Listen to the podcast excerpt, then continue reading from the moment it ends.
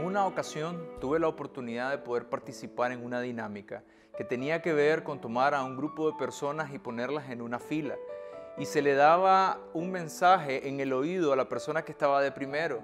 Y la dinámica consistía en que esta persona lo pasara a la persona de atrás y así sucesivamente hasta llegar a la última persona. Lo interesante es que cuando la persona que estaba de último daba el mensaje, era completamente diferente al mensaje que se le dio a la persona que estaba de primero.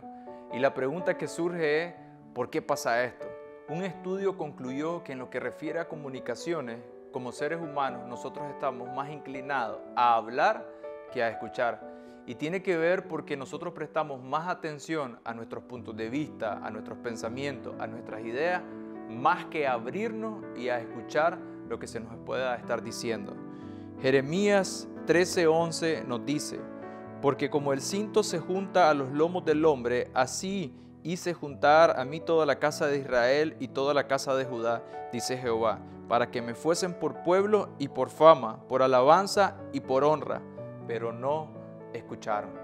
Escuchar significa prestar atención, tener interés, ser obediente. Y cuando nosotros leemos este verso de Jeremías 13, nos vamos a dar cuenta que lo primero que está ahí presente es que Dios quiere tener una relación íntima con nosotros. Por eso el cinto de lino que está ahí representa una prenda que estaba lo más cercana al cuerpo. Es decir, que desde el principio el plan de Dios para nuestras vidas es tener una relación estrecha con Él. Pero una vez que se establece esa relación, el Señor también lo que quiere tener con nosotros es momentos donde Él nos va a bendecir en todas las áreas de nuestra vida. Pero la mejor bendición va a ser el poder ser parte de su nación, el poder ser parte de su familia, el poder ser su hijo. Y lo otro que se menciona al final del verso es que nosotros necesitamos desarrollar la capacidad de escuchar, porque en esa medida nos vamos a acercar o nos vamos a alejar del plan de Dios para nuestra vida.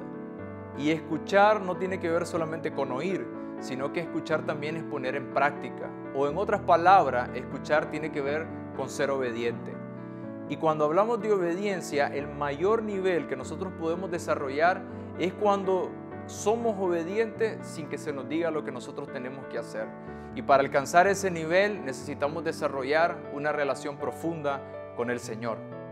Que estos sean tiempos donde nos dispongamos como nunca a escuchar del Señor y esto nos introduzca a tener una relación más profunda con Él.